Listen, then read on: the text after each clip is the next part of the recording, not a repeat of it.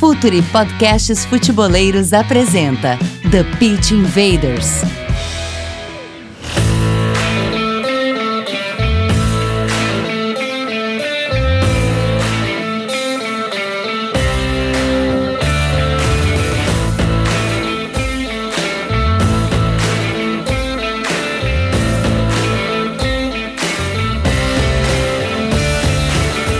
Olá, futeboleiros! Olá, futeboleiras! Futuri apresenta The Pitch Invaders, episódio 153. Estamos no ar para mais uma invasão futeboleira. Assinem o nosso vídeo no Spotify, iTunes, Google Podcasts e principais agregadores. As nossas análises, elas têm a força do Instat, a maior plataforma de análise de dados para clubes e atletas. Um agradecimento sempre especial para nossa parceria com a editora Grande Área, Acessem o editoragrandearea.com.br e fiquem por dentro de todas as novidades. A novidade mais recente do Futuri, se você quer interpretar dados no futebol e expandir sua análise com indicadores de performance relevantes e de qualidade, o curso Pergunte aos Dados trará isto e muito mais. Estamos no momento de pré-lançamento do Pergunte aos Dados.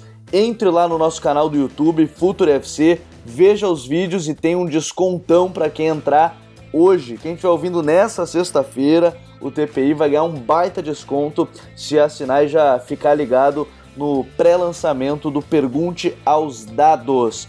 Também para quem ainda não faz parte do Futuri Club, venha fazer parte da nossa comunidade futeboleira. Por apenas 12 reais mensais você tem direito a textos exclusivos, lives exclusivas também toda terça-feira para quem for um futeboleiro Gold, 35 reais mensais vem fazer parte do nosso time.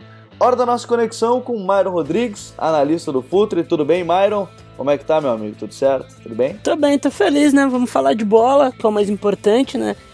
E tamo aí, tamo aí. O time é bom, o time é bom. Eu gosto dos caras que vão vir aqui. Falando em felicidade, saudades do nosso amigo Bolívar Silveira, que tá feliz também, né? Conquistou o título agora com o Furacão, hein, Myron? É, o Future tem prataria já na bola. A gente já pode dizer isso aí, botar no currículo. O Gordo merece, o melhor de todos. Bom, quem tá aqui com a gente hoje um podcast que é praticamente um crossover. Ali, ó, tô me puxando no inglês. O crossover com o Entre Linhas, Leonardo Miranda, um dos apresentadores do Entre Linhas, blog Painel Tático lá no Globo Esporte. Tudo bem, Léo? Como é que tá? Tudo certo? Tudo bem, pessoal. Tudo ótimo, né? Tá tudo muito tranquilo, tudo ainda melhor pro, pro nosso amigo Boli, grande Boli. Parabéns para ele, parabéns pro, pro Atlético Paranaense. E a, outra parte da mesa tá mais ou menos assim, mas né, não, tem jeito. Então apresenta aí o outro convidado, que é um cara genial. O outro cara também é um dos apresentadores do Entre Linhas, do Data e ESPN, mas agora ele tá curtindo, tá descansando, tá até pescando. Tudo bem, Renato Rodrigues? Como é que tá, meu amigo? Cara, eu não podia estar tá melhor. Deixa eu dar um pause aqui no Futebol Manager para falar com vocês. 153 já o TPI eu acho que eu fiz. Eu acho que eu estreiei no 7. E eu lembro até hoje que você falou, vamos gravar um podcast. Eu não sabia o que era podcast, eu juro pra vocês. Mas falei, vamos lá, mano. e deu tudo certo. Mas prazerzão aí, tamo, tamo de férias, galera. Eu vou, vou, vou dar uma roubada nesse podcast, tô fora de forma, tô terceiro dia de férias só e não tô ligando muito pras coisas. Então vocês me perdoem, mas a gente vai tentar somar aqui. Valeu, vamos que vamos. O Renato ele tá na fase de pré-temporada, ou melhor, descanso antes da pré-temporada. Mas hoje. Eu tô que nem o Hazard. tá em forma então, né? Então, Invaders, vamos invadir um pouco mais sobre a construção dos laterais no futebol mundial.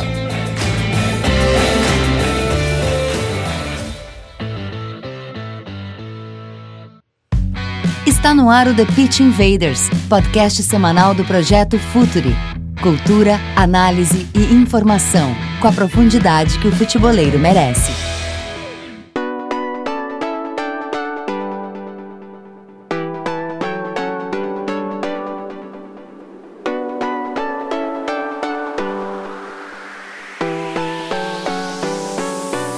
Bom, a nossa é pauta de hoje, ela vai muito ao encontro do que a gente tem visto principalmente em dois clubes, creio eu, no futebol brasileiro, que acabou se destacando mais dentro do futebol brasileiro.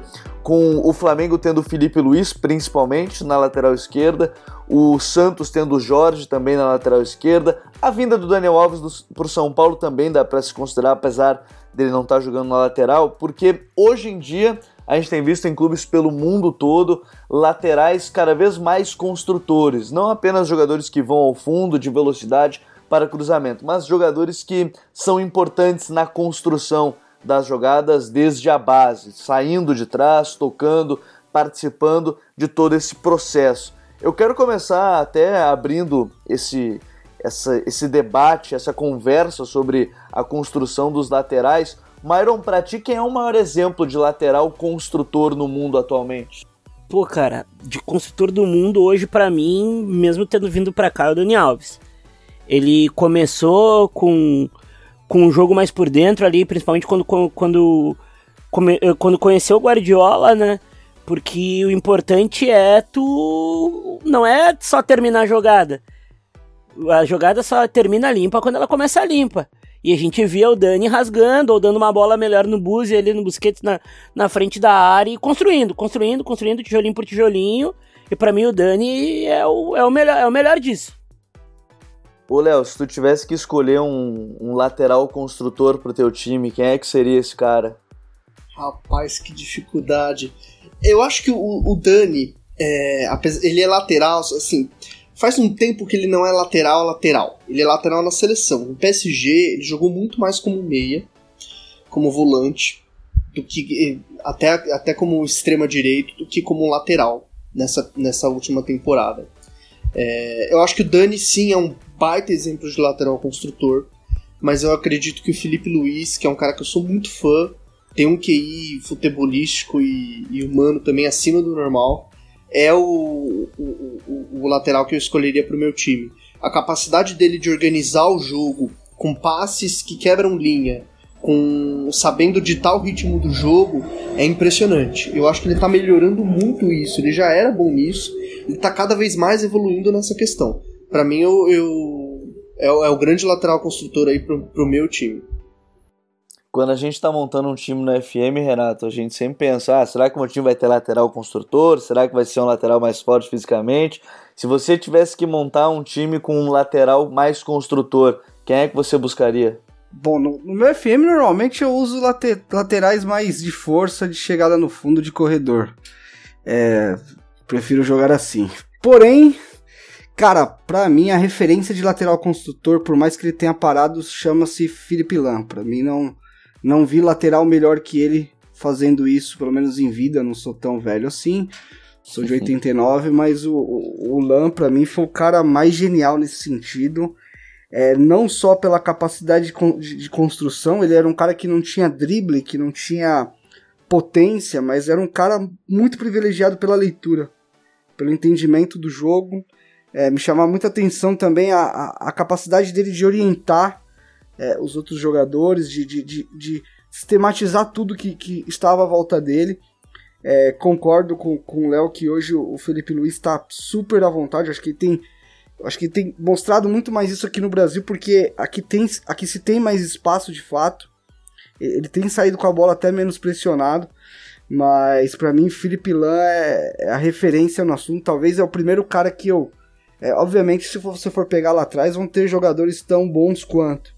Mas eu acho que foi o primeiro lateral que me atentou a isso. Olha, esse cara tá jogando como meia. E eu destacaria também essa temporada o Kimmich tá jogando um pouco mais por dentro, né? Na posição de origem dele. Mas é um outro alemãozinho aí também que, que quando joga de lateral e jogou muito tempo de lateral, também vai muito bem. É, então a gente tem três nomes já bem interessantes que certamente vão aparecer nesse debate de hoje com o Felipe Lan, o Felipe Luiz, o, o Daniel Alves. Mas, ô Léo, é, é, interessante que esse debate, quando a gente fala de lateral construtor, ele precisa exatamente estar atuando por dentro ou ele pode ser um lateral que acaba jogando às vezes por fora, mas construindo as jogadas por fora? Eu acredito que é, quando ele. Pode, pode ser os dois, é, até porque o lateral por dentro é importante notar isso, ele não deixa de ser lateral. É, e é engraçado como a posição de lateral ela vem mudando conforme o tempo, ela evoluiu muito nos últimos anos. O Guardiola apresentou aquela novidade que eram os laterais por dentro, construindo o jogo, e o, Renato lembrou muito bem do Lan, que também é, é, acho que é, é uma baita referência. Uh, e aí surgiram outros laterais, como o, o, próprio Felipe Luiz, que constroem por fora. O Felipe Luiz não, não, nunca jogou como volante por dentro. Não lembro de um jogo dele assim. Fiz uma pesquisa quando ele foi contratado pelo Flamengo e ele realmente sempre jogou por fora. E ele construiu o jogo com uma capacidade de dar passes direcionados para o centro do campo, uma, uma capacidade muito grande de direcionar esses passes. Então acho que há vários tipos de construção para o lateral. Ele pode tanto construir quando ele joga por dentro, e aí quem assume o papel de dar amplitude para o time são os pontas. Hoje o, o, Santos é um bom exemplo. Ele pode construir por, por fora e ele pode construir também no terço final. Pode é, ser um construtor que chega, com, como o Renato falou que ele gosta no time, com essa chegada muito forte, e aí ele constrói o jogo por lá. Hoje tem dois laterais que acho que fazem muito bem isso mas depois a gente fala neles, mas fazem muito bem isso e foram contratados pro, pro, pro, no Atlético de Madrid para fazerem isso, para chegarem, construírem um jogo no terço final, que é o Renan Lodge e o, o Trippier. Então acho que há várias formas de se construir o jogo. Depende muito do modelo de jogo do time e também da qualidade uh, do, do jogador. Ô Renato, você acha que é, tem uma mudança muito grande para as equipes buscarem cada vez mais um lateral que saiba também construir? Porque ao passar dos anos a gente tem visto mais isso, né? Quando a gente busca o Felipe Lan, é, não é de tanto tempo assim. É, o Lan, há 3, 4 anos, estava jogando com, com o Pep Guardiola, há 5 anos estava jogando com o Guardiola, e quando a gente volta mais no tempo, a gente tem, por exemplo, se a gente pegar algumas seleções mais antigas, poucos laterais construtores, quando a gente fala de laterais que jogam por dentro. Por que, que você acredita, é, você acha que tem essa mudança por uma necessidade do jogo estar cada vez mais fechado, mais próximo, as linhas cada vez mais trancadas e aí a necessidade também de ter jogadores pelos lados que construam esse jogo? Há essa mudança, você acha, Renato? Cara, eu não digo nem, nem, Eu não acho nem uma mudança na posição em si. Eu acho que é uma tendência do jogo mesmo. Uhum. Se a gente for olhar, a gente já fala há alguns anos de, de goleiros que, que tem que ter minimamente uma qualidade para ser um apoio, uma saída de bola.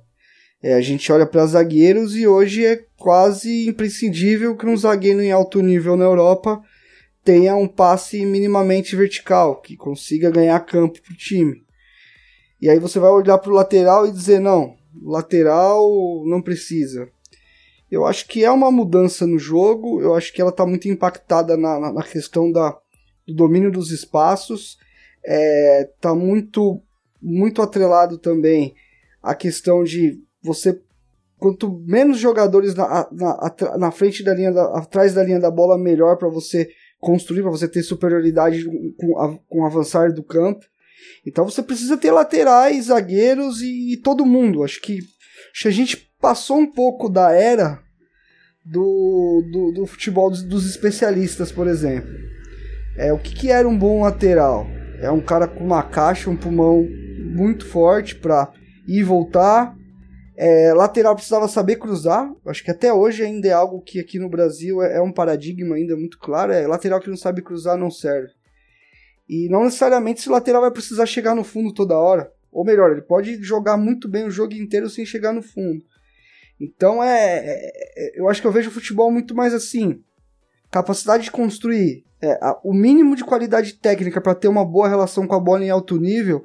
Acho que isso vai cada vez mais ser muito forte. Acho que a gente já vê em algumas posições isso muito claro. O volante, só o volante cabeçudo, que só marca, que só destrói, já não é o, já não é o, o cara para os times, os zagueiros também não. E eu acho que, que, os laterais eles somente entraram nessa, nessa linha, entendeu, cara? Eu acho que é, é bem normal. Se a gente for olhar a zona do campo que se menos tem pressão são os lados do campo. Se a gente olhar a estatística, Daniel Alves até deu uma, uma, uma declaração aí pelo São Paulo que eu achei bem feliz, inclusive que na lateral ele pega pouco na bola e não, se você pegar estatisticamente, os laterais são os caras que mais pegam na bola. Porque eles jogam numa zona muito recuada do campo, né? Eles começam, eles partem de uma zona muito recuada e jogam numa zona que não tem pressão na bola. Não, tem pressão na bola, mas tem muito menos pressão do que por dentro. Então, se você pode usar esses espaços, que geralmente você vai ter um pouco mais de tranquilidade para escolher e avançar o campo com passe vertical e, e tentar uma, uma, tabela, uma triangulação. Por que, que esses jogadores também não, não se enquadrariam no que o futebol pede hoje, né? É verdade. E, e nesse sentido, quando a gente fala de jogadores construtores, o Renato falou do, do Daniel Alves, mas, ô Myron, quem são as equipes que se propõem a ter esse lateral mais construtor, assim, que, que busca às vezes menos o fundo, mas constrói bastante as jogadas por trás?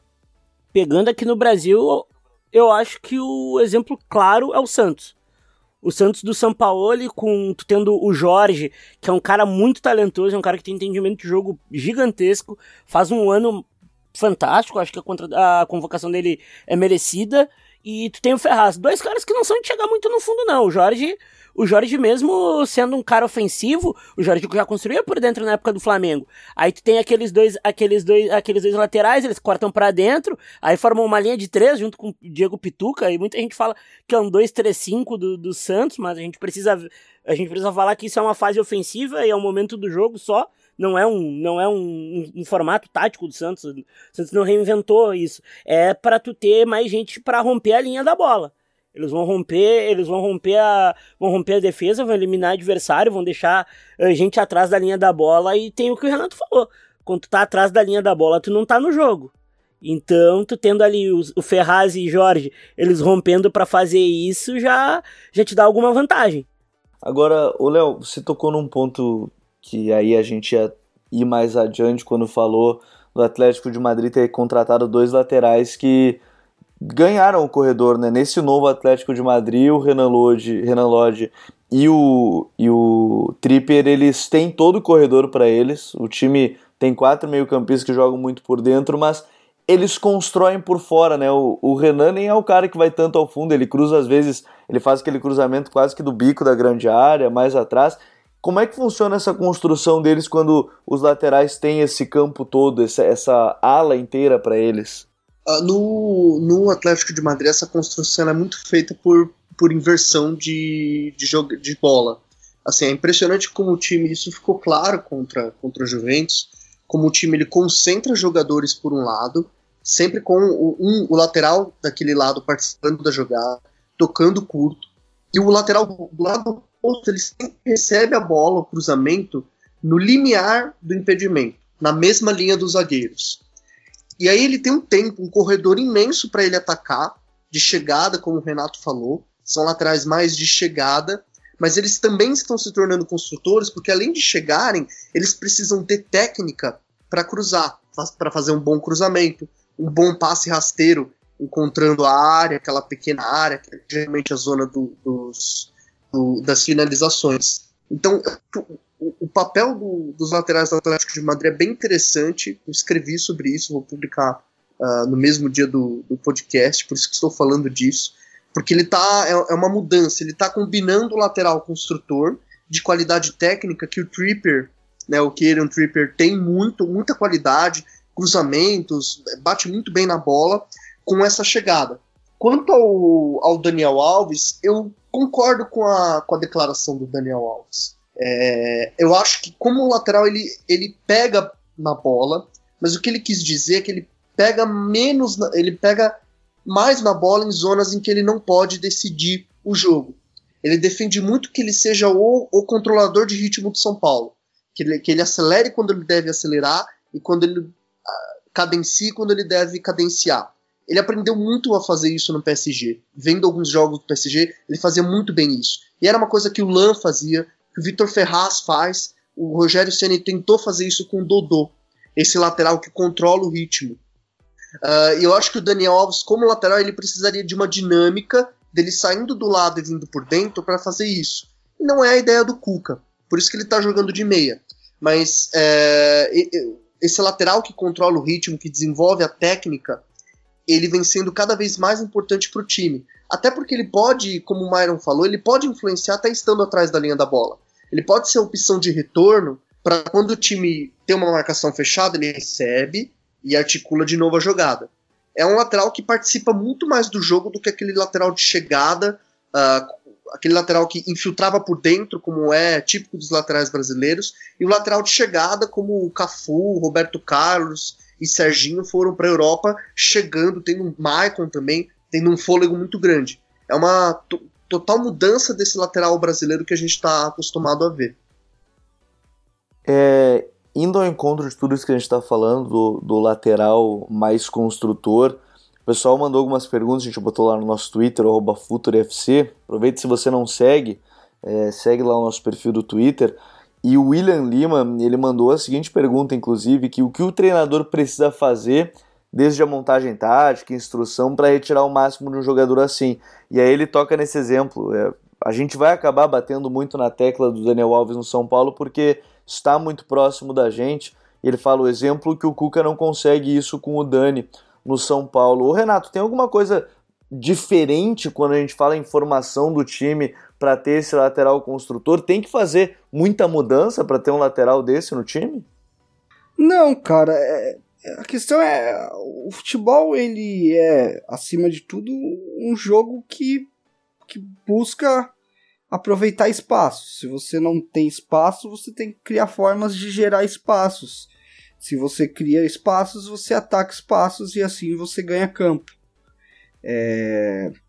A questão do, do Daniel, eu, eu, vejo o Daniel como lateral mesmo, eu, eu prefiro ele nessa posição.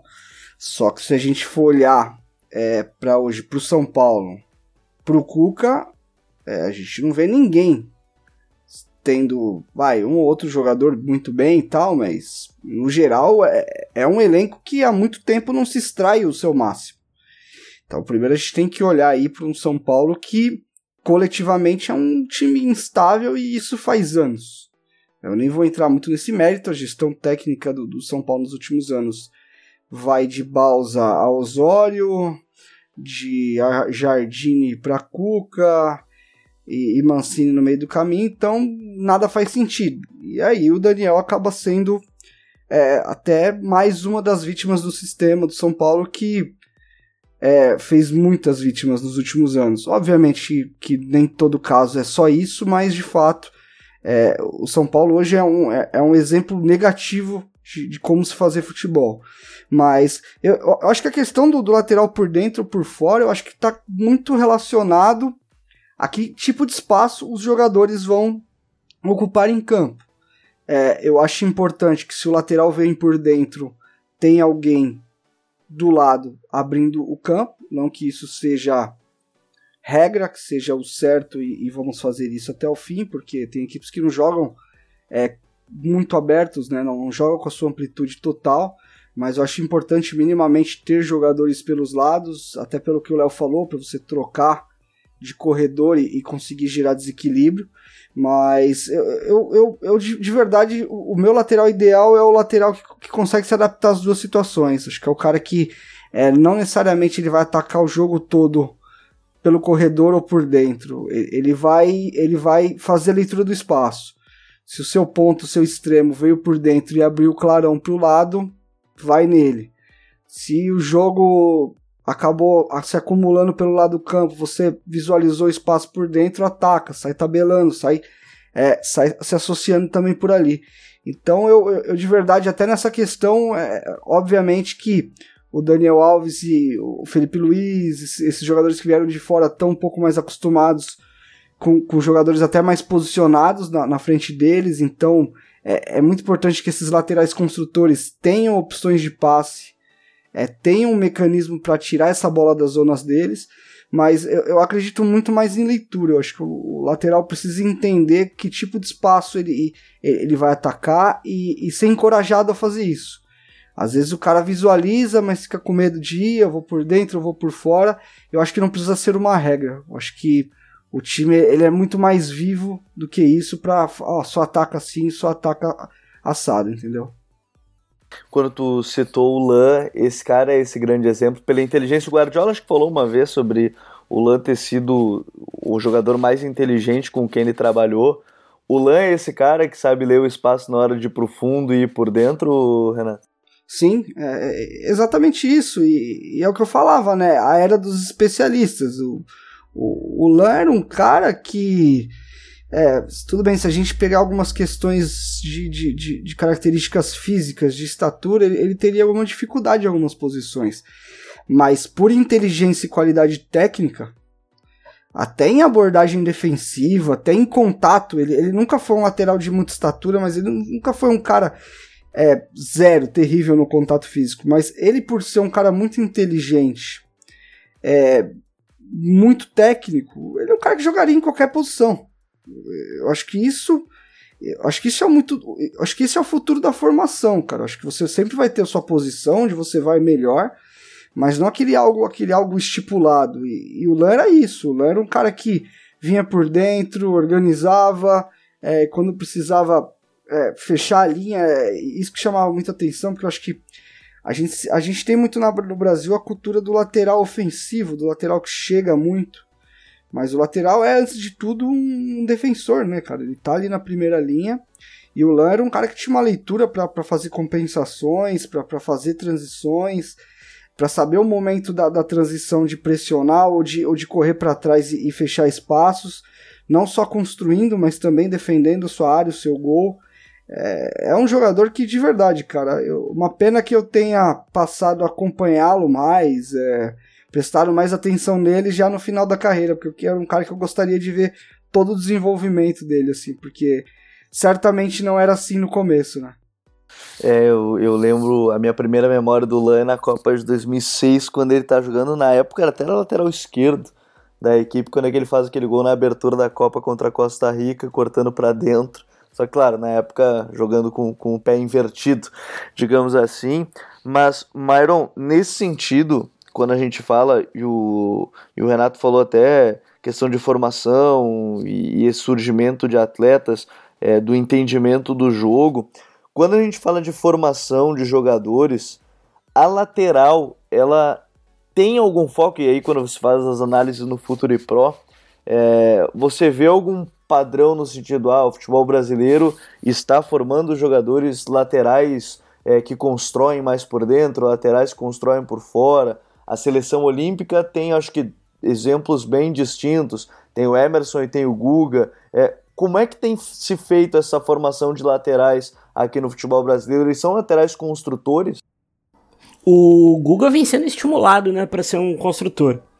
Ele ele é um cara que está em desenvolvimento, ele é um cara que ele é um cara muito talentoso assim. Ele é um, é um jogador que precisa de cuidado na, na, na, formação, porque ele ainda tá, ele é muito novo, é a segunda temporada dele como, como profissional. Uh, nos jogos que eu analiso, eu noto, eu noto um padrão no lateral brasileiro. Eles são todos muito verticais. Muito verticais. Pega uma bola, estica tenta romper a linha, tenta romper a linha. Muita agressão no passe. E não necessariamente só por dentro. Na Existem os paradigmas que na base todo mundo joga em, em jogo posicional, os laterais uh, vêm todos para dentro. Não, é mentira. Os times, são muito, os times são muito móveis e tu tem sempre o lateral rompendo. E os laterais são muito agressivos, muito. Tem um lateral do, do Atlético Paranaense, o Elias, pela direita do sub-20, ele toca a bola na vertical todas. É raramente ele toca a bola pro lado. Ele toca, ele toca, na, ele toca, ele toca na vertical e já, já, já ultrapassa para correr. Isso é um método brasileiro de lateral, assim. Eu acho que vai mudar muito pelo, pelo que o Renato falou, assim. O futebol não é mais dos especialistas. O jogador tem que ser equilibrado. É, a gente tem que fugir do, do extremismo. Não, o jogador só faz isso. E por isso que eu sou muito crente que no futuro os laterais vão, ser, vão, vão saber construir por fora, por dentro, mas a, a instituição lateral brasileiro é quanto mais vertical for o lateral, melhor. Agora, tem, tem algo que me chama a atenção também, é, não sei se chama a atenção de vocês. Os clubes hoje, eu vou pegar o, o, o, futebol brasileiro, porque talvez na Europa isso ainda haja uma diferença. Tem clubes que, que rendem tendo laterais mais de força e não necessariamente os laterais por dentro. Mas no Brasil, eu estou com a impressão que times que têm laterais que têm mais essa capacidade é, de construir o jogo, sendo mais inteligentes, eles têm rendido um pouco mais. É, isso é uma impressão minha, Mário, tem sentido isso? Os laterais eles têm feito muita diferença aqui no futebol brasileiro? Eu acho que se tu não tem um lateral bom de passe, teu time não sai de trás. Isso é um fato. É só a gente ver, é, a gente ver os times que, os times que, os times que lideram o campeonato. Flamengo, o Palmeiras, o Santos. Tu tendo laterais que sabem sair de trás, que eles tiram o time de trás com a bola, com um passe, uma rompida, o time, o time tá, o time tá na frente, porque tu acelera o jogo. Você, é, o, eu acho que quanto mais o, mais o time na primeira construção for agressivo, melhor. Você desmonta o adversário. O adversário vem te pressionar, tu dá um passe de, de ruptura e acaba com isso. Se a gente pegar o exemplo claro na Libertadores do segundo tempo do Felipe Luiz contra o Inter. Ele tira o Inter, ele tira a pressão do Inter. O Inter vem tentar pressionar no campo, ele vai lá e dá um passe e rompe. Eu acho que quanto melhor lateral tu tiver no, no passe para construir com qualidade, é melhor e teu time sai mais rápido de trás. E como é que faz para defender isso, Léo? Porque é difícil, né? O Mauro acabou de citar um exemplo que tu sai na pressão, esse lateral é bom é, quebrando essa linha. Como é que se defende algo assim? Defender passe que, que quebra a linha é difícil demais, né? É muito complicado. É, eu acho que aquela. Aquele, talvez o, encaixe seja uma boa, porque o encaixe ele tira o espaço entre linha.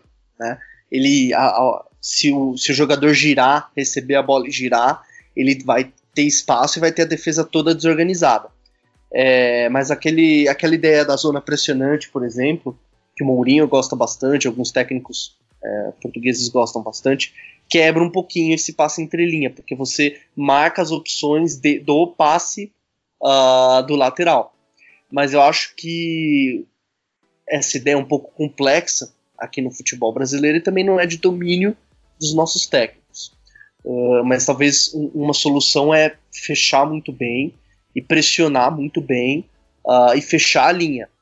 É, a gente tem um exemplo aí, o Moledo no Inter, que cansou de, de prejudicar o Inter saindo sempre da linha, é, deixando o posicionamento e abrindo espaço.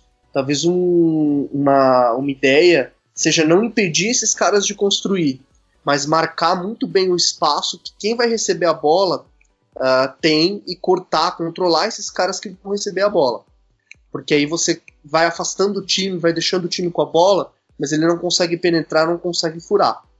Uh, e acho que também o encaixe, a zona pressionante, encaixar as opções com a bola uh, é interessante, mas isso precisa de uma sincronia muito grande e um poder físico muito grande, porque todo mundo vai se locomover, vai se mover o tempo todo. Ainda nesse ponto a gente vai debatendo esses laterais é, construtores aqui no futebol brasileiro, o pessoal ele acabou mandando aí algumas perguntas sobre Kimmich e tudo mais. Nosso parceiro, o Marcelo Silva, que tem a licença B de treinador que ele está fazendo da CBF, né? Acabou de terminar é, o curso lá em, lá em Madrid de, de futebol também. Ele pergunta assim: comentar sobre a tentativa do Dorival em fazer o Santos com o Zeca e Vitor Ferraz. Ele achou interessante na época a iniciativa. É muito do que tu falou, né, Mauro? O Vitor Ferraz é, citado e, e, na época o Zeca, que é um pouco diferente do Jorge, mas também é um lateral bastante construtor. Uh, o Zeca foi a primeira. A primeira. A primeira visão de lateral, né? De, de vir por dentro. Renato e Léo podem me corrigir se eu, se eu tiver errado. Mas o Zeca ainda teve uma, uma coisa a mais, ser um lateral de pé invertido, né, cara? E isso ajudou o Santos a ter um cara a mais até para atacar. O Zeca, o Zeca fazia uns. chutava bastante de média distância, colocava mais gente na cara do gol, assim. Isso foi bem legal, assim. Eu, eu, eu pagava um pau pra, pra ideia do, do Dorival, que eu acho um treinador bem, bem interessante, assim. Vocês conversaram com o Dorival no Entrelinhas, né? Sobre, Sim. Acho... É, a questão do Santos ali, cara, é, aí é o, que a gente, é o que a gente fala muito de do treinador, às vezes, a questão da teimosia e, e a convicção. Se você tem Vitor Ferraz do lado direito e Zeca do lado esquerdo, é meio que inevitável que você escolha que esses caras ataquem por dentro. O Vitor Ferraz não, não, não é, já há muito tempo, um lateral de força, de chegada, de, de, de imposição, de, de, de muito fôlego. Então, se você coloca esse cara para fazer corredor e de, e de volta, você mata ele muito rápido. O Zeca, como, como o Myron pontuou, jogando destro pelo lado esquerdo. Então, deixa ele trazer para perna boa, deixa ele trabalhar por dentro. É, cara, é, obviamente, se a gente revirar aí o passado, aí o Léo, que é um cara que tem. É, que estuda bastante a questão do futebol mais antigo aí, do, de, de, de outras décadas. Se você vasculhar, aí vão ter ideias parecidas, coisas até similares. Mas de fato, é, o, a questão do Dorival assim, foi o primeiro trabalho aqui no Brasil, assim, naquele Santos que, que contra o próprio Corinthians que eu estive lá no, no, entre os anos de 2015 por ali. Era um time muito competitivo e muito forte. E um dos primeiros que eu lembrei assim que fazia esse tipo de situação dos laterais por dentro. Pois é, o... só para completar, Renato, eu, eu, tive uma conversa com o Lucas, o filho e auxiliar do Dorival, perguntando sobre isso. Ele me falou que a ideia era colocar mais gente por dentro. Então eles não trabalhavam com os dois homens abertos. Esse detalhe é importante, eles não tinham esse trabalho. Tanto o Vitor e o que eles vinham por dentro para criar superioridade perto da linha defensiva. Aí depois eu vi uns jogos, eu realmente estava vendo isso. Não tinha é, por exemplo, o Vitor e o Jorge, no Santos agora com o São Paulo, uh, eles têm o Soteudo e às vezes o Sacha, às vezes o, o outro jogador que eu esqueci o nome, abertos. Nos, naquele Santos do Dorival era ainda mais interessante a ideia. Não tinha os dois caras abertos o tempo todo. Era um time para triangular, para ficar tocando a bola, e por isso que os laterais iam por dentro. Eles trocavam o tempo todo. E outra coisa sobre essa questão histórica do, do, do futebol brasileiro que o Renato percebeu, acho que o, o, lateral brasileiro ele sempre ou ele chegava por fora e cruzava, ou ele infiltrava por dentro. Um bom exemplo é o gol do, do o primeiro gol do Palmeiras contra o Fluminense uh, semana passada. O Dudu abre pelo lado e aí dá um, to, toca no espaço para o Diogo Barbosa, que faz uma infiltração por dentro e invade a área. Esse posicionamento ele é bem clássico dos laterais brasileiros. Dá para ver no YouTube o Newton Santos fazendo muito bem isso, avançando e avançando pelo meio, não avançando por fora. E é um, é, é, é um movimento muito clássico de, de caras como Cafu, Serginho, Roberto Carlos, uh, Júnior e Leandro, os laterais da seleção de 82 e de outros laterais também. Uh, eles eram ou eles tinham essa troca que é algo que o Dorival tentou resgatar um pouco, mas aí acho que o Vitor Ferraz e o, e o Zeca, eles pisavam um pouquinho menos na área. Eles participavam mais do, do giro, da construção. Mas o lateral brasileiro ele casa muito bem com o que o Myron falou, do lateral sempre tentar ser vertical, sempre tentando uma bola um pouquinho mais à frente, um, um jogo mais agudo. Uh, e que é algo que no futebol mundial vem sendo repensado, né? Outra coisa que caracteriza muito o, o, lateral brasileiro é fôlego. São caras que iam e voltavam, iam e voltavam. Isso fica claro na década de 90, quando o futebol brasileiro não joga mais com os pontas. Joga só com jogadores, dois meias, dois atacantes, e aí quem faz o lado é sempre o lateral. Então, um cara de muito fôlego, de muita chegada, seja por fora, cruzando, ou seja por dentro, invadindo a área, às vezes até fazendo gol.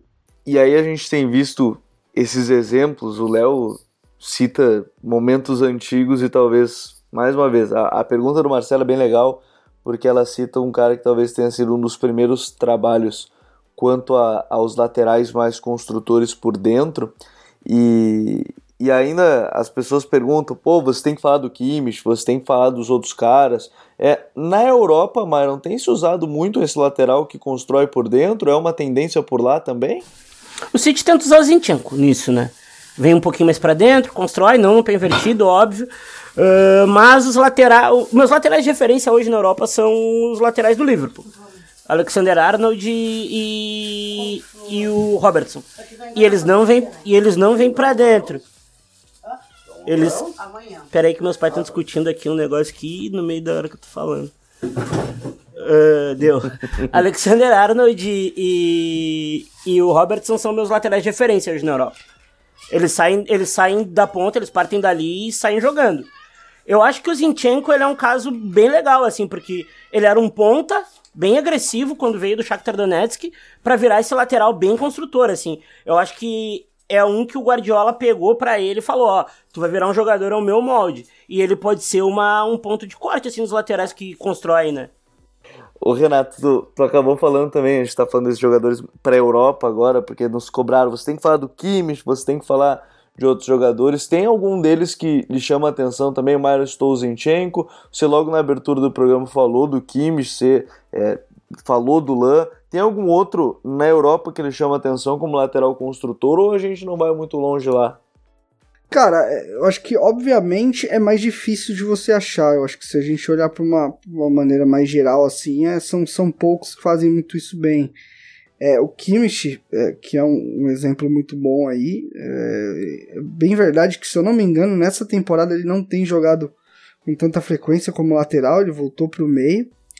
Mas um outro cara que tem essa capacidade, mas que é um outro cara também que ele tem uma, uma, uma facilidade para se adaptar, que eu acho que é o Alaba. O Alaba já jogou assim, jogou até como zagueiro em alguns momentos, como meia.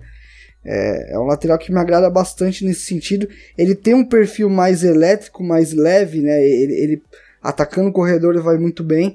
É, é, um outro cara que eu acho bem completo nesse sentido. Eu, eu gosto muito da, da, da, forma como ele constrói, independente de se for por dentro ou por fora. Mas é difícil. Até desafio vocês a, a tentar puxar na memória. Tô vendo aqui time por time, deve ter mais de fato. Até pensando em seleção. Mas é, isso ficou. Acho que na, naquele Bayern do Guardiola isso ficou muito claro. É, o, o Guardiola chegou a usar o Delphi em alguns momentos nesse sentido. É, aí com, com Danilo, por exemplo, e Mendy, aí já são jogadores de força, né, de chegada, então se perde bastante nesse sentido. É, é complicado achar caras referências é nesse, desse, nesse sentido, cara. É, é difícil, tá? tá eu, segurando eu fiz a pergunta aqui... pensando e não consigo lembrar também. É, então, eu tô tentando aqui puxar. É, o Marcelo faz muito isso, né, cara? A gente tá esquecendo de um cara também que é expoente aí, né? É, eu acho que a gente deu uma, uma falhada nesse sentido, porque o Marcelo é. E, ele, e ele é aquele lateral que constrói no último terço, principalmente, né? Sim. É, é o lateral brasileiro, cara. O Léo é, falou de, de, Leandro, de Júnior. É, é, o Marcelo é, essa característica, dito e feito. É, eu acho que o, o, lateral construtor é aquele lateral que você vê ele a carreira inteira na lateral e fala: ah, beleza, quando esse cara ficar velho, ele vai jogar no meio. Sabe um outro exemplo muito legal? É, acredito que deu muitas alegrias aí pro Myron no Sul, no, no Inter, e foi muito bem aqui no Corinthians, no Santos, foi o Kleber. O Kleber era um lateral Pô, o Kleber que, era palhaçada. Que, que construía. Não, o cruzamento dele era sacanagem. E o cruzamento, o cruzamento dele era com a mão. Ele dava. Ele, ele chegando no. Ele não precisava nem chegar no fundo, né? Ele dava aquele cruzamento antecipado pro, pro centroavante conseguir antecipar o, o, o zagueiro, que era praticamente com a mão. Mas eu acho que o lateral, acho que o Gilberto fez muito isso também. Lembra do Gilberto aí, São Caetano? Sim, jogou na Europa sim. também, na Alemanha, se eu não me engano. Hertha, jogou no Grêmio, jogou muito tempo no Grêmio. Jogou no Grêmio também, Cruzeiro. É, não, não são muitos, não, cara. O, o, cara bem com. Na verdade, todo lateral ele constrói de, de uma forma ou outra. Acho que, acho que é legal a gente pontuar isso, porque o lateral em algum momento vai ter que construir, a bola vai cair no pé dele, ele vai ter que jogar. A questão é que tem caras que são muito construtores. E esses aí são, são bons exemplos.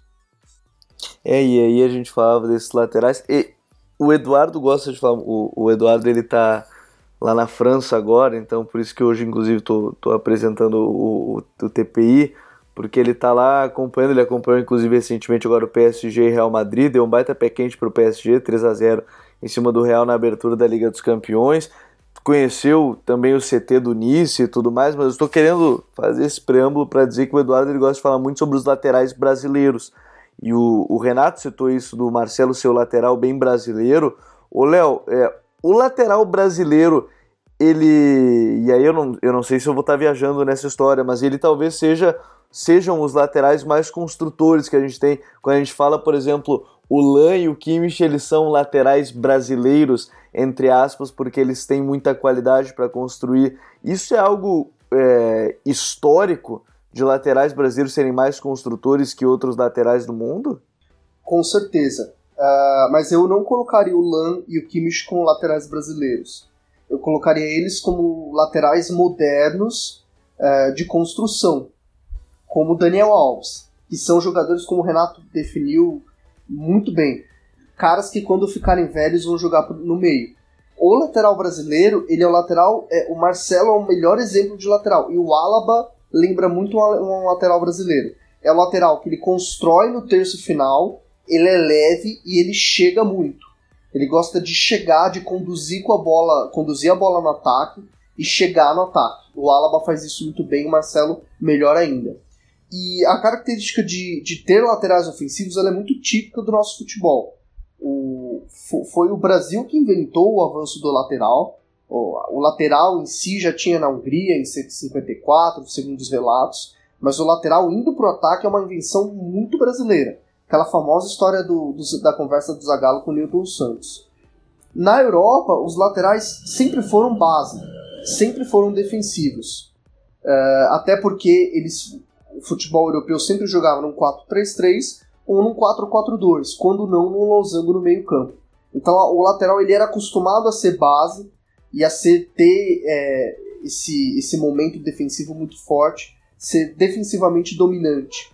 Uh, foi a chegada dos laterais brasileiros na década de 90, em especial Cafu e Serginho, Serginho no Milan, Cafu na, na Roma e o Roberto Carlos na Inter Que saudade do Serginho no Milan. Jogou muito, né? É um cara pouco lembrado, Serginho. O Laxo é muito melhor, mano. Sim. o Serginho talvez seja pelo caso de nunca ter ido também com a camisa de seleção, é, e ter saído é. muito cedo aqui de São Paulo. Exato. Leonardo também, Leonardo do, da Isso. seleção de São Paulo também, é outro cara também, Jorginho também. São caras que jogaram no meio. Quando esses caras chegam na Europa, a função do lateral europeu muda um pouquinho. Porque aí o futebol europeu, às vezes jogando no três, com três zagueiros, consegue essa chegada pelo lado. Com linha de quatro, uh, eles começam a chegar muito bem no ataque. Cafu, quando chegou na Europa, jogou no meio. Roberto Carlos jogou de winger. Marcelo ficou anos jogando na segunda linha de meio campo. Até o Mourinho colocava, às vezes, para segurar um pouquinho, bem Mourinho, colocava o Marcelo como, como extrema, como ponta, ponta esquerdo.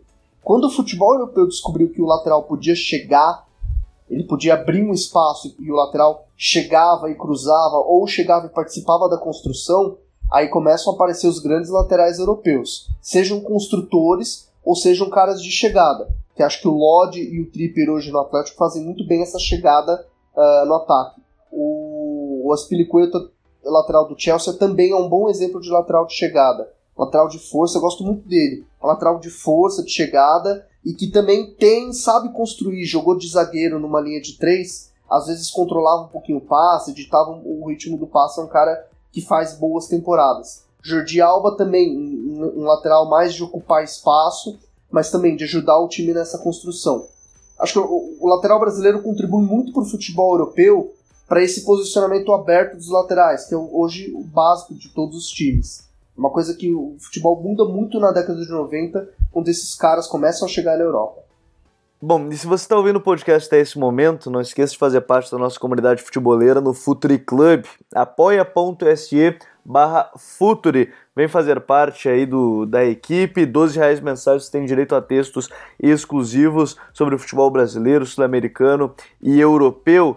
E se você também está aqui com a gente, participe, manda lá no nosso Twitter, quando você ver a postagem ali, Manda quem para você são os principais laterais construtores do futebol mundial atualmente e também do futebol brasileiro. Manda ali o seu recado participando com a gente, porque agora é uma pauta que a gente pode ampliar ainda muito, tem muita coisa para se falar, mas agora chegou a hora das nossas dicas futeboleiras. The Pitch Invaders apresenta Dicas Futeboleiras.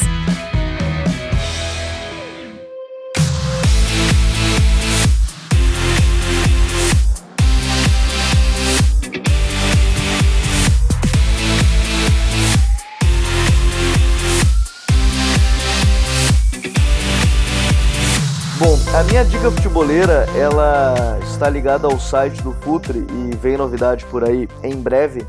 É, vem muito quanto a uma parceria que a gente tem feito com o Caio Bittencourt, que está sempre com, no Cautio Pizza, com o Myron, com o Bertozzi, com o More, com todo mundo, que ele, ele está trazendo dicas, estatísticas, números para esse pessoal que gosta de fazer apostas, né? Pessoal que vai lá no Bet 365, pessoal que vai fazer as apostas, algumas dicas e eu sempre falo, e sempre tá lá no texto bem claro, são estatísticas, são curiosidades, são números. Não há uma certeza de que você vai ganhar, então jogue com bastante moderação. Mas ele tem feito isso sempre antes da rodada no Campeonato Brasileiro. Ele fez agora na primeira rodada da Liga dos Campeões. E para você que está entrando, em breve você vai ver as melhores dicas direto lá no Apoia-se, lá no Futuri Club. Então fique ligado que a gente vai postar no site apenas algumas, mais completos tudo vai ser lá no nosso apoia-se, apoia.se barra Futuri. Myron, qual é a tua dica futeboleira?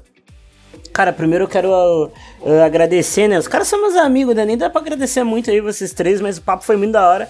Sempre muito bom falar de futebol com vocês, é por isso que a gente tá aqui. A minha dica, cara, é em espanhol, ela é do El País, que é Ansu Fati frente ao punhal do excesso. Que quer dizer que o Ansu Fati é uma criança de 16 anos jogando futebol, saca? E a gente já tá. E a gente já tá tentando uh, taxar ele como o ponta que o Barcelona precisava porque o Neymar não veio. É uma criança com nem 10 jogos, com um gol, com muita personalidade, bastante talento, mas calma nós. A gente, a gente estragou muita gente assim, né? Uh, a gente pode aí citar um nome para ficar no Barcelona, ele reclamou dessa superexposição que, e, e altas expectativas que é o Borran. Desenvolveu depressão. Então calma nós, vamos ver os molequinhos. Grande vamos texto no The Guardian do Borran, do Bodian. Isso. Tem um, tem um grande texto e tem esse texto do El País, Gabriel, pro pessoal desfrutar do Ansu Fati antes de enlouquecer uh, com ele. De novo, agradecer a vocês aí. Muito da hora. Essa semana tem Calcio Pizza, bom lembrar aí. Ô, ô Myron. É verdade, Cecília. Ô, Myron, Oi. por um momento, por um momentinho eu pensei que você ia falar que estavam querendo que ele cumprisse muita função tática, que a tática tá estra- estragando o futebol brasileiro, como alguns caras falam direto. Por um momento, ainda bem que você falou calma. eu pensei assim, não. Mas sabe Cara, eu não posso. É que eu, não, é que eu vou twittar nesse perfil só no domingo, quando tiver a rodada. Aí aqui eu tenho que manter outro personagem. Por um momento eu pensei que você ia falar isso, porque é uma fase, frase muito programada, assim. Eu estive lá na, naquela feira de futebol que teve, assim, todo mundo tava falando isso. Ah, nossos meninos não estão jogando. é, A tática tá. estão copiando o futebol europeu na base. Enfim, acho um pensamento muito problemático, mas segue o jogo. O futebol, o futebol ele é universal. A globalização faz um time do, da Holanda jogar em jogar num jogo mais funcional como o Ajax e faz um time do Brasil jogar em jogo de posição. Futebol tem isso, graças a Deus. E sobre Ansu Fati, Myron, já estou empolgado. Quatro jogos, dois gols, uma assistência, mas também terei calma, eu prometo. Valeu, meu querido. Valeu, Coquinha, valeu, Léo, valeu, Renato. Do caralho conversar com vocês. Eu sei que você não vai twittar também nesse perfil no final de semana. Qual é a tua dica futeboleira? É, minha dica futeboleira também é em espanhol. É um artigo do La Nación, um artigo especial em espanhol também, é, jornal argentino. Por que o ambiente do futebol admira Bielsa?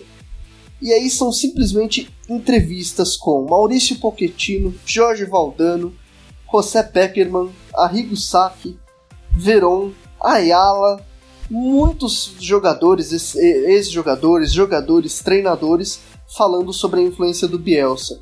Acho que o Bielsa é um cara que às vezes deixa a desejar nos trabalhos que ele faz, mas ele tem uma influência muito grande sobre o fazer e treinar futebol. Ele é um grande influenciador de técnicos. Esse artigo eu dei uma lida aqui, tá fantástico. Só procurar na internet ou eu posto ele quando, quando o TPI sair, ah, com vários caras falando sobre a influência do futebol. E também queria deixar um agradecimento é, a todo mundo, nem preciso falar do Renato, que é um irmão, do Myron, que é outro irmão, Coquinha, minha grande admiração por você, e também um agradecimento a quem está ouvindo, quem chegou aí. Acho que é sempre, sempre fico muito lisonjeado ah, de poderem ouvir e, e- e discutirem futebol. A gente que agradece sempre. A admiração é totalmente recíproca, viu, Léo? E, bom, deixa eu agradecer outro que esteve aqui com a gente. Renatão, obrigado. E qual é a tua dica futeboleira? Cara, vou falar a verdade, a minha dica era que todo mundo fosse pescar, que nem eu tô fazendo, fizesse churrasco. Essa é a dica pro, fute, pro, pro nosso futeboleiro Renatão. Sabe que essa, essa dica é pra vida, né? Essa é ótima, cara. Essa é ótima. Pelo amor de Deus. Ontem cansei de pegar peixe. Vou te falar que dia bom. Mas vamos lá, cara. Eu primeira, primeiramente valeu aí pelo, pelo convite. A gente conseguiu aqui no momentinho um pouco mais de boa participar de novo. Parabéns por tantos anos, é, por tantos episódios já e anos também, né? Fazendo isso, se engajando nesse tipo de discussão, que eu acho que é muito importante. A gente sempre buscou esse, esse alto nível. Mas, cara, a minha primeira dica, vou até trazer duas, duas questões aqui. Uma, vou dar até uma moral pro menino Caio lá no Data ESPN. Ele tem feito um trabalho bem legal com o mapa do gol. É, tá tweetando sempre, o Calçade apresentando. é, que é um, um, trabalho de estudo de padrões de gols que a gente criou lá no Data. Ele é o cara que está tocando todo esse projeto, é, tá ali junto comigo e tá, tá muito legal ver os padrões das equipes, os jogadores que mais participam de construção e tem muitos laterais na parada também. Então acompanhem lá o Caio Alves, que às vezes está aqui no TPI também e tá com a gente no Data sempre. Não vai estar tá desse mês, né, que vai me dar um pouco de paz, mas o trabalho é bem legal. Outra questão que eu já tô para pontuar faz um tempo, cara, são as redes sociais e, e, o trabalho social do Bahia, cara. Bahia, o que o Bahia tem feito, é, se engajando em, em, em lutas, em, em, situações importantes para a sua sociedade, para o seu entorno, para sua torcida, é muito legal. Campanhas contra homofobia, campanhas de, de todos os sentidos, o Bahia tem feito e, fica aqui não só a minha indicação para todo mundo prestar atenção no que esse clube tem feito, mas também prestar atenção como é importante um clube de futebol assumir seu papel social, porque o futebol é de todo mundo, é, o mundo é de todo mundo e a gente tem que respeitar diferenças, é, respeitar gostos, é, ter espaço para todo mundo e direitos para todo mundo. Acho que num momento tão crítico do nosso país, acho que é importante a gente levar esse debate e o Bahia mais uma vez está de parabéns. A frase "O Bahia é o mundo" nunca esteve tão certa, Renato. Realmente, é isso. Invaders, futeboleiros, futeboleiras, a gente esteve aqui junto nesse The Pitch Invaders 153, mais uma grande invasão futeboleira no Spotify, no iTunes, Google Podcasts e nos principais agregadores. Chegou aqui até o final do episódio? Dá aquele curtir, compartilhar, manda para os amigos o episódio de hoje, sempre agradecendo as análises do Instat, os números e as, a força que eles nos dão aí com essa plataforma com dados para clubes e atletas. Agradecimento para a editora Grande Área. E se você ainda não foi, passa lá no nosso canal do YouTube, youtube.com/futurefc. Vai lá no vídeo do nosso novo curso que está em fase de pré-lançamento. Pergunte aos dados. Segundo curso de Eduardo Secone. Para quem estiver clicando agora nesse pré-lançamento, vai ter aí um super desconto. Então, fique ligado. Futeboleiros, futeboleiras, nós somos o Futre e temos um convite para vocês. Pense o jogo, um abraço e até a próxima invasão. The Pitch Invaders!